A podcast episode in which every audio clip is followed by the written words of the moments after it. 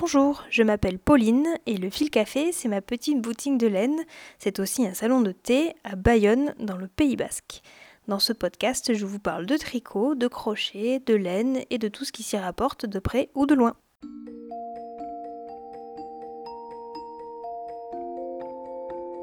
Ces derniers mois, sur le blog du Fil Café, j'ai mené un projet de garde-robe capsule. Alors le principe est simple, il s'agit de constituer une mini collection, donc un ensemble réduit de vêtements et d'accessoires qui soient cohérents entre eux. Et on l'applique généralement à une saison, donc printemps-été ou automne-hiver. Pour cela, j'ai suivi la méthode proposée sur le site de Colette Patterns. Donc Colette Patterns, ce sont des patrons de couture américains. Donc la méthode est en anglais et s'appelle The Wardrobe Architect.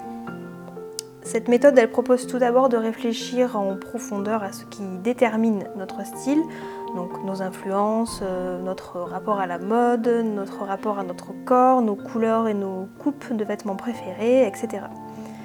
Et dans un deuxième temps, on planifie des projets couture afin d'établir ou de compléter notre garde-robe capsule. Cette méthode ne prend donc pas en compte les vêtements ou accessoires tricotés. Mais euh, comme personnellement je suis beaucoup plus tricoteuse que couturière, j'ai bien entendu intégré le tricot à l'élaboration de ma garde-robe capsule. Alors je ne prétends pas vous refaire ici euh, dans cet épisode tout le cheminement du projet. Si ça vous intéresse de connaître toutes les étapes par lesquelles je suis passée, je vous invite à aller lire les articles sur euh, mon blog, donc www.lefilcafé.fr blog.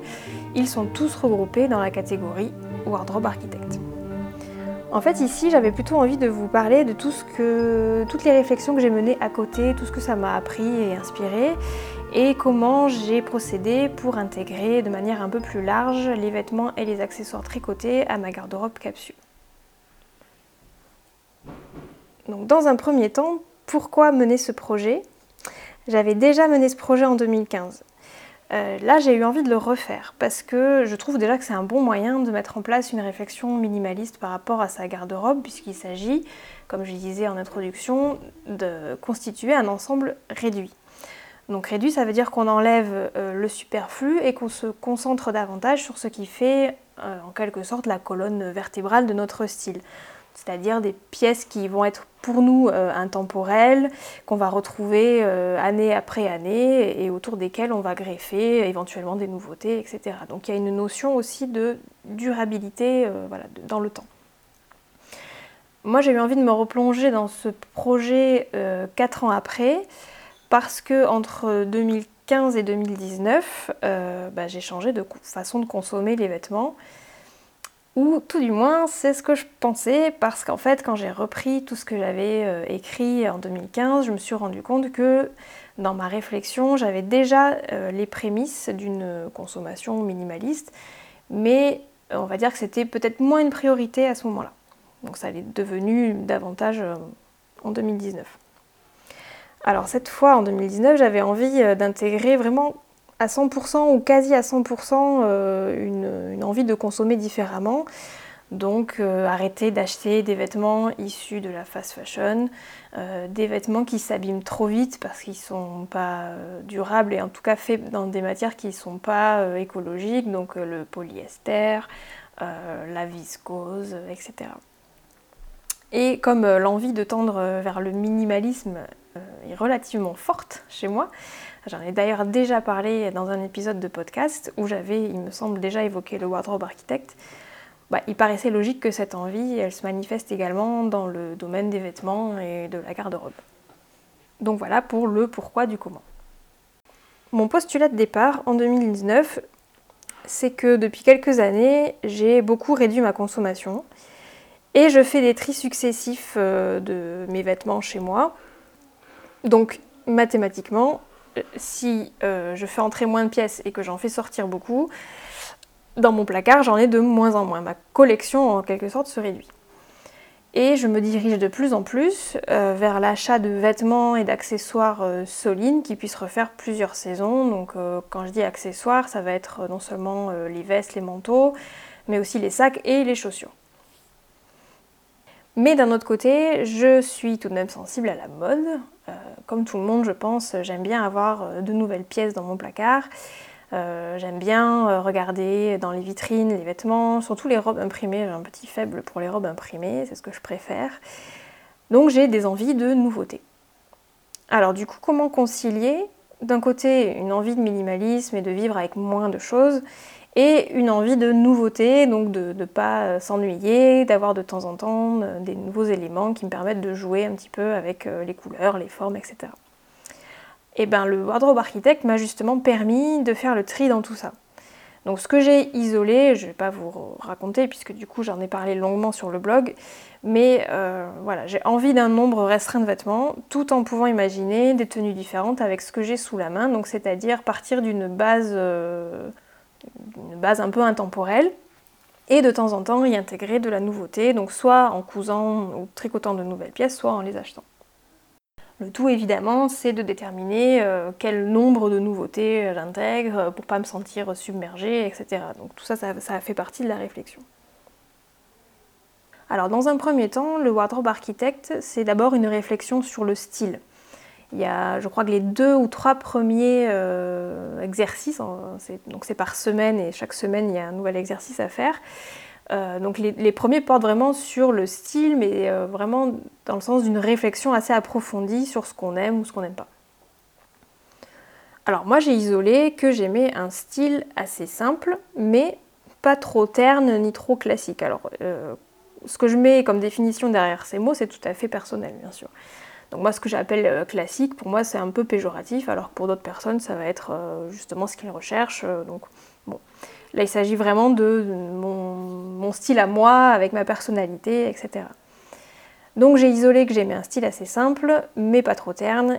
par exemple, j'ai isolé que j'avais envie de mettre des couleurs claires, alors que euh, au quotidien, je me rends compte que je porte beaucoup plus souvent des couleurs foncées, parce que quelque part, j'ai une, façon d'évoluer euh, dans le monde, entre guillemets, euh, en ayant toujours à l'esprit que je, cherche à me fondre dans la masse un peu. Donc le, mettre des couleurs foncées, par exemple, c'est quelque chose que je fais pour, euh, pour être plus discrète, alors qu'en fait, c'est pas forcément ce que j'aime moi.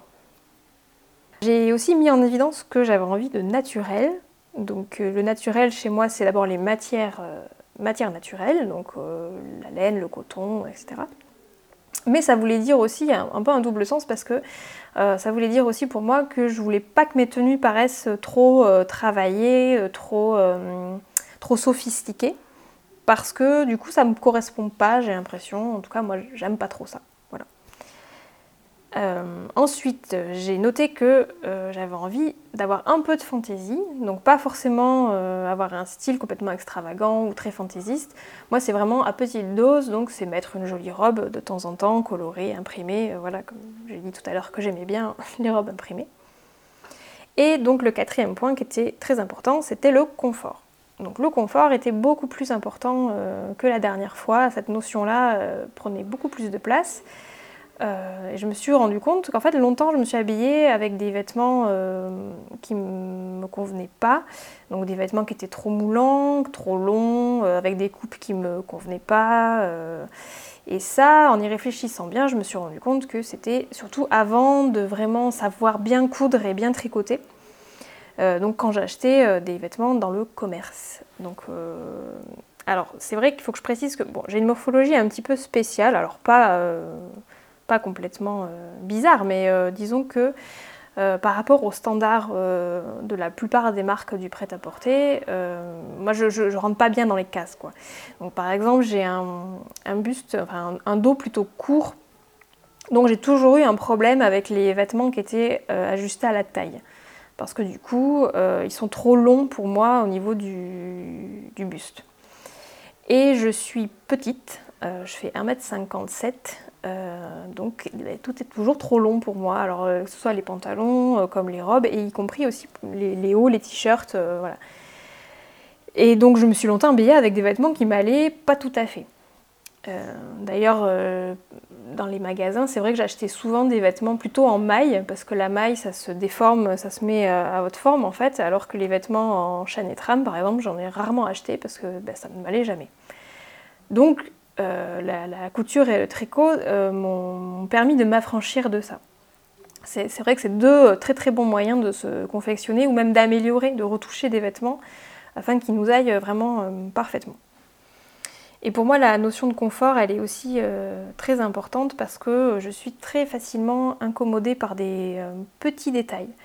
Donc une couture mal placée qui, gratte, un, tiraillement au niveau des emmanchures, ou au contraire un bâillement au niveau de l'encolure, donc comme je disais, un t-shirt trop long ou parfois trop court. Euh, euh, quand j'étais ado, je me souviens que j'avais euh, beaucoup de pantalons qui baillaient à la taille alors qu'ils étaient un peu trop ajustés aux, cuisses.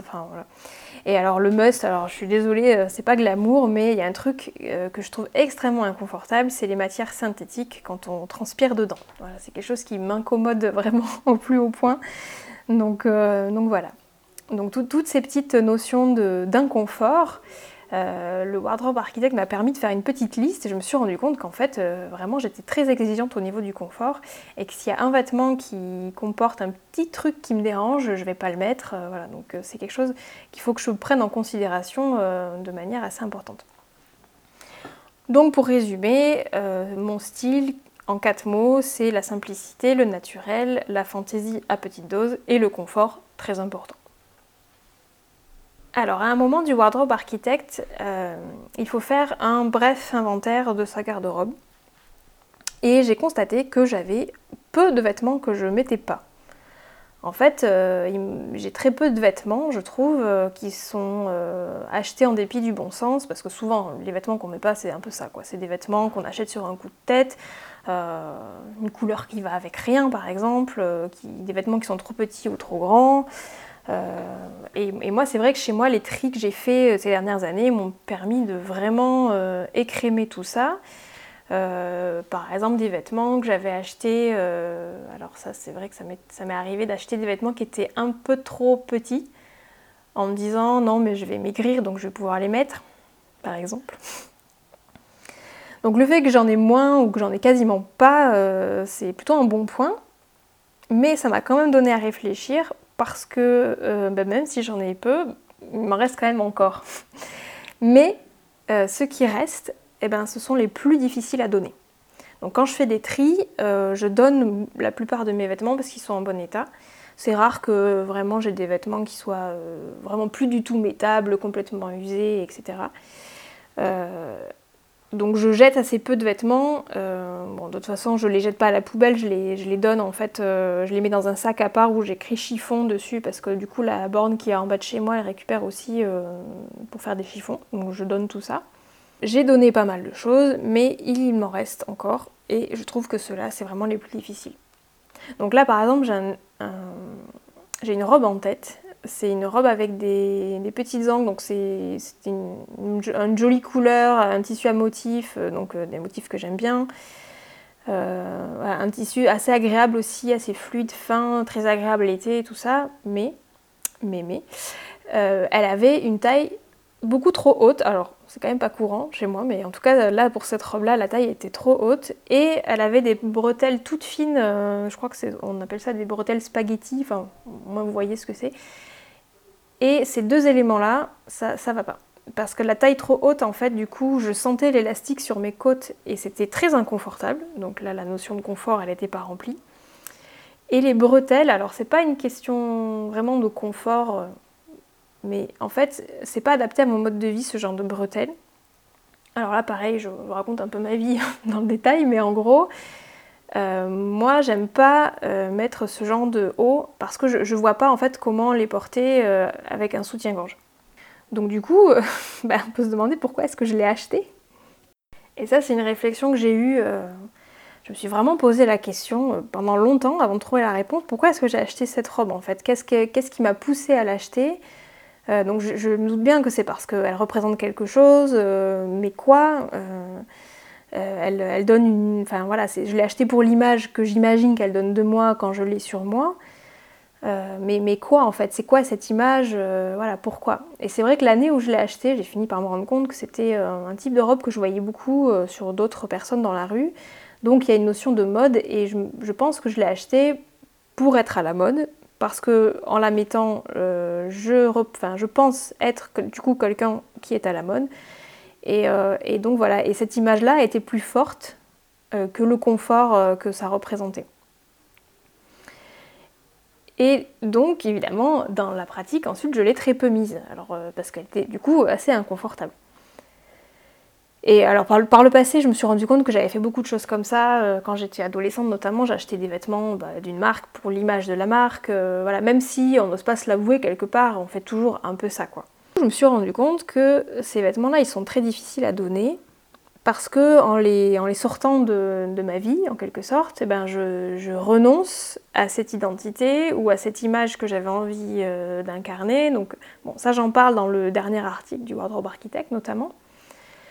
Et, euh, et du coup, c'est un peu difficile. Donc, euh, alors, ça peut être soit parce que j'avais acheté, par exemple, je crois, un pantalon qui était trop petit pour moi parce que je me disais, je vais m'écrire donc je pourrais le remettre. Donc, le fait de le donner, ça, revient à dire ben, je maigrirai jamais. En même temps, bon, j'ai pas, euh, j'ai un peu changé d'avis sur cette question et je trouve maintenant que j'ai pas du tout besoin de maigrir. mais ça, c'est une autre histoire. Et euh, tous ces vêtements-là qui représentent une image ou quelque chose, euh, ou quelque chose dans ce genre-là, et ben du coup, les données, ça revient à dire je ne serai jamais cette personne-là, cette image-là, ce n'est pas moi, ou il faut que j'y renonce, et c'est toujours un peu difficile. Voilà. Et alors après, il y a un autre cas de vêtements qui est extrêmement euh, difficile à donner, c'est le cas des vêtements qu'on a cousus soi-même. Alors là, j'en ai pas euh, donné énormément, parce que j'en ai pas non plus cousu euh, des tonnes et des tonnes, mais j'en ai donné, oui, des vêtements que j'avais cousus moi-même, parce qu'ils m'allaient pas. Et là où c'est difficile, c'est que déjà dans un premier temps, euh, ça nous met un petit peu sous le nez les erreurs et les échecs qu'on a pu commettre, parce que du coup, si on les donne ces vêtements, c'est qu'on les met pas, donc c'est quelque part il y a quelque chose qui, ne va pas dans le processus de, couture. Euh, on s'est trompé sur la taille, sur euh, le saillant du vêtement, ou sur le tissu, j'en sais rien. Enfin, il y a quelque chose qui, qui, ne va pas, donc on a commis quelque part une erreur ou on a voilà, c'est un échec et du coup, le fait de le donner, ça revient à, nous mettre un peu ça sous le nez, quoi. Donc je sais que j'ai donné par exemple des robes euh, que j'avais cousues au tout début mais qui m'allaient plus parce que c'était plus ma taille. J'ai donné un chemisier qui était qui m'allait mais pas du tout. Je me suis complètement trompée dans la taille que j'avais décalquée. J'ai essayé de le reprendre, c'était une catastrophe. Donc là c'est l'erreur de ne pas avoir fait de toile avant qui, qui m'a surgi sous le nez. Euh, voilà, il y a eu pas mal de, petits exemples comme ça. Et ouais, donc c'est jamais agréable de, voilà, d'avoir l'espèce de, message qui clignote en, disant tu t'es trompé, euh, t'as pas fait ce qu'il fallait, t'as pas fait de toile, tu vois, voilà. C'est pas agréable. Donc c'est vrai que les, on a plutôt tendance, en tout cas moi j'ai plutôt tendance, euh, enfin jusqu'à maintenant, à les refourguer au fond du placard et essayer de pas les voir. C'est pas forcément la solution non plus. Et la deuxième euh, chose que je trouve difficile, c'est que du coup, il y a une notion de gaspillage en fait là-dedans. C'est que j'ai acheté du tissu, j'ai acheté des fournitures, j'y ai passé du temps, et tout ça, eh ben, ça disparaît en donnant le vêtement parce que je me suis trompée. Et donc du coup, euh, il y a une notion de gaspillage qui est, qui est, assez forte et qui, alors, qui est en fait la même que je ressens en donnant un vêtement que j'ai acheté. Mais là, le fait que j'ai passé du temps à le coudre et que j'ai acheté le tissu avant de coudre le vêtement, c'est encore plus fort, je trouve. Mais bon, c'est une bonne leçon aussi. Je trouve que voilà, euh, ça, c'est pas agréable à vivre, mais d'un autre côté, maintenant, j'ai réfléchi à deux fois avant de coudre quelque chose parce que je me dis si c'est pour pas le mettre ou si c'est pour pas m'appliquer et que finalement euh, ça m'aille pas. voilà, donc ça, ça, fait, euh, ça fait réfléchir et c'est pas plus mal. Mais c'est vrai que le cas des vêtements qu'on a cousus soi-même pour les donner, ben, c'est toujours un peu compliqué. Alors là, je parle pas trop de tricot parce que le... je ne donne pas les tricots euh, que j'ai tricotés et que je mets pas, déjà parce que j'en ai pas beaucoup. Et puis parce que du coup, je peux détricoter en fait. Euh, les tricots là, par exemple, j'ai un pull, je sais que je le mets pas. Euh, je vais le détricoter et retricoter autre chose avec. On va dire que le tricot pour ça, c'est un petit peu, un petit peu à part. Alors le tricot justement, Comment euh, l'intégrer à sa garde-robe capsule euh, je me suis posé la question parce que, comme je disais en intro, euh, c'est pas du tout prévu dans le Wardrobe Architect. Donc, le Wardrobe Architect a été rédigé par l'équipe de Colette Patterns, qui sont des patrons de couture, donc effectivement, il n'y avait pas de, pas de place pour le tricot. Mais pour moi, le tricot, il occupe une place très importante. Bon, déjà parce qu'il y a toute la valeur sentimentale que je mets dans les tricots que je fais. Et en plus parce que euh, les vêtements tricotés pour moi c'est euh, faire rimer qualité et durabilité, donc euh, ça rentre complètement dans le concept de garde-robe capsule tel que moi je le visualise. Alors c'est vrai que j'ai pas le temps de tricoter beaucoup de choses, j'ai pas le temps de coudre non plus, pas trop. bon, dans tous les cas, dans le wardrobe architecte, il n'est pas forcément conseillé de coudre toute sa garde-robe capsule, sauf si on a le temps et l'envie, hein, bien sûr. Euh, là, du coup, ma réflexion sur le tricot, elle était euh, en deux parties. Il y avait d'abord euh, comment respecter mes quatre critères, donc, qui étaient simplicité, naturel, fantaisie, confort. Alors, surtout le naturel, là, dans ce cas-là. Et bah, combien de pièces tricotées intégrer en essayant de trouver un nombre juste qui respecte à la fois mon temps de tricot et mes envies de minimalisme. Alors, sur le critère naturel, donc c'est vrai que je tricote peu de choses parce que je suis bah, pas très rapide hein, et aussi parce que j'estime que j'ai pas besoin d'avoir énormément de tricot. Je vis pas dans une région très froide par exemple, donc euh, voilà. Mais quand je tricote, je veille vraiment à tricoter de la super qualité. Donc pour moi, la qualité, c'est ma définition euh, personnelle, c'est pas de synthétique, euh, des matières qui soient donc durables et bizarrement, euh, qui puisse se composter. Alors ça peut paraître euh, bizarre, hein, je l'admets, de penser euh, à la fin de vie d'un pull avant même d'avoir commencé à le tricoter. Mais ça, par exemple, c'est quelque chose que la pratique du zéro déchet m'a appris. Parce que dans le zéro déchet, on essaye d'éviter donc non seulement de créer euh, des déchets, donc euh, de pas forcément acheter des, choses qui ont déjà créé des déchets avant même d'arriver chez nous, et surtout de, savoir ce que cet, objet va devenir une fois qu'on s'en servira plus. Donc du coup, on évite d'acheter d'ailleurs des objets qui vont rapidement ne plus servir, par exemple. Donc voilà, donc ça, cette réflexion-là, de penser à comment va, finir ce pull quand je le mettrai plus ou quand il sera trop usé pour être mis, euh, c'est une réflexion que j'ai complètement intégrée euh, dans le tricot. Alors pour faire rapidement, mes critères de sélection pour les fils à tricoter, c'est d'abord donc des matières euh, naturelles, animales ou végétales. Donc animal c'est la laine ou la soie, végétal c'est le coton, le lin, le chanvre par exemple. C'est vrai que ce ne sont pas des matières qui ont le même impact sur l'environnement, donc je ne vais pas trop en parler ici parce que déjà j'aurais peur de dire trop de bêtises. Euh, donc par exemple pour le cas des matières végétales, euh, coton, euh, lin, chanvre, déjà bah voilà, je peux pas trop en parler non plus parce que je tricote pas beaucoup de vêtements d'été, donc je tricote pas beaucoup de coton, donc je pourrais difficilement développer. Mais par exemple, je sais que le coton consomme énormément d'eau comparé au lin et au chanvre. Mais bah, c'est aussi, il faut bien le préciser, parmi les trois matières, c'est celle qu'on trouve le plus facilement sur le marché des fils à tricoter, me semble-t-il alors qu'il n'est pas produit en France, euh, il me semble, contrairement aux deux autres. Donc ça c'est peut-être, euh, on peut le voir comme une énième anomalie euh, de la mondialisation peut-être. Bon, en tout cas, moi qui tricote donc plutôt des matières animales comme la laine surtout, bah, j'essaye d'aller vers des laines bio. Donc bio c'est le mode d'élevage des, brebis, hein, c'est pas voilà, et vers des teintures qui soient pas dommageables pour l'environnement. Alors là aussi, bah, c'est pas évident parce qu'il euh, y a pas mal de normes, et notamment les normes REACH, R-E-A-C-H, qui existent. Mais dans la réalité, euh, ces normes-là, elles sont incompréhensibles euh, quand on n'est pas initié. Par exemple, c'est très difficile de savoir concrètement qu'est-ce qui est autorisé ou pas. J'ai essayé de chercher sur Internet, j'ai pas trouvé. Après, il y a d'autres certifications qui existent comme Ecotex ou GOTS voilà, donc ça peut être une base de réflexion aussi. Ou sinon carrément aller vers de la laine euh, qui ne soit pas du tout teinte. Donc il n'y a pas de teinture, c'est des, couleurs naturelles des, toisons des moutons. Donc là par exemple j'ai récemment fait une couverture de bébé euh, que j'ai postée sur le blog euh, la semaine dernière. donc c'est un, post, oui, un post qui date du 29 mai. j'ai deux projets aussi pour les années qui viennent. là aussi, je me, hein, vois loin dans le temps. Euh, j'ai un projet d'une veste euh, pour moi avec une laine non teinte, donc la même laine que la couverture, mais peut-être en gris ou beige. Et j'aimerais bien aussi me faire un pull avec la laine Fado de chez Fonty. Donc c'est de la laine mérinos euh, qui est produite en France. Euh, les élevages, il me semble, sont moitié français, moitié portugais, et elle n'est pas teinte non plus. Et en plus, elle est super douce. Enfin voilà, j'en ai fait quelques échantillons. C'est vrai qu'elle est très agréable. Donc ça, j'aimerais bien me faire un pull avec. Bon, voilà. Après, euh, c'est vrai que c'est compliqué euh, d'avoir tous les critères, de cocher toutes les cases et j'essaye aussi de relâcher un peu la pression par rapport à ça parce que j'ai pas non plus envie de me mettre trop, trop de critères. Disons que ça, forme voilà, une, ligne un peu directrice, ça m'aide ça à savoir où chercher, vers quoi aller. voilà.